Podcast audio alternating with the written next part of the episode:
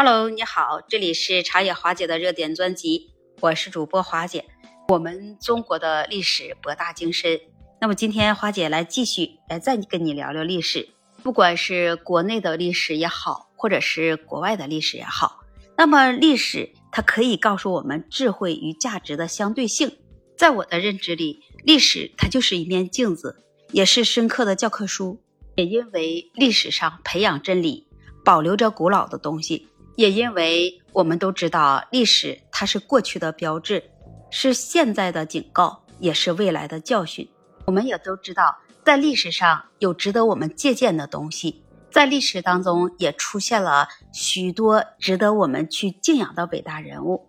那么你知道吗？在历史上也出现了令人难以置信的谋权手段。那么这些手段啊，它就展示了权力斗争中人性的复杂性和权力的吸引力。比如说，就像我们在历史当中学过的秦始皇的焚书坑儒，说的是在公元前二百一十三年，那中国秦朝的第一位皇帝秦始皇，他就下令啊焚烧了大量的书籍，以清除异议和反对的声音。他当时还处死了许多儒家的学者。除了他想集中权力之外，他同时还控制思想。秦始皇他当时就用了许多谋权的手段。除了秦始皇之外，那么在我们上学的时候，我们曾经也学过中国历史上的王安石变法。那么说的也是在北宋的时期，这王安石就是一位政治家和改革者。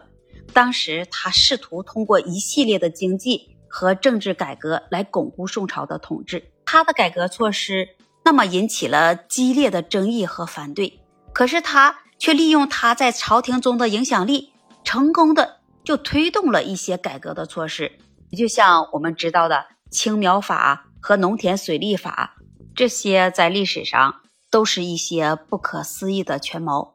那么这些的权谋手段，它展示了哪些方面呢？那我们接下来再来说一说，比如说人类的创造力，有一些权谋手段，它展示了人类在追求权力时的创造力和巧妙的思维。那这些手段。就包括了这政治的阴谋、篡位和一些暗杀。那么这些的权谋，它就显示出了这人类为了争夺权力，可以想出各种非凡的手段和令人惊讶的策略。那么还有权力的诱惑，那这些权谋手段就是表明了这权力对人类的吸引力。人们不惜借用这些狡猾的手段和冒险的行动来获取权力。那因为他们相信这权力能够给予他们地位、财富和影响力，这也就说明了这权力的强大影响力和对人类行为的塑造作用。历史上的谋权手段呢，它同时也揭示了人性的黑暗面。权力的斗争，那往往都是伴随着欺骗、背叛、谋杀和剥夺他人的权利等这些的恶性行为。这些手段，那也揭示了人类的自私、贪婪和无情的一面。以及就为了达到个人的目标而牺牲他人的能力，还有一点，那就是用这些手段也说明了历史的循环性。某些谋权手段的重复出现，那也就显示了这历史的循环性。有不同的时代的人们，那往往啊就会使用相似的策略来争夺权力，即使他们可能知道这些策略的后果是破坏性的。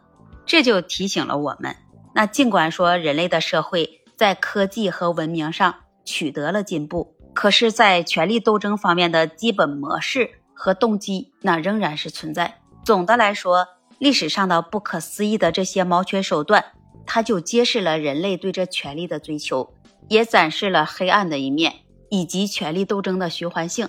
同时，它也提醒了我们这权力的复杂性，并督促我们审视权力的使用方式以及权力斗争对个人、对社会。对整个历史的影响。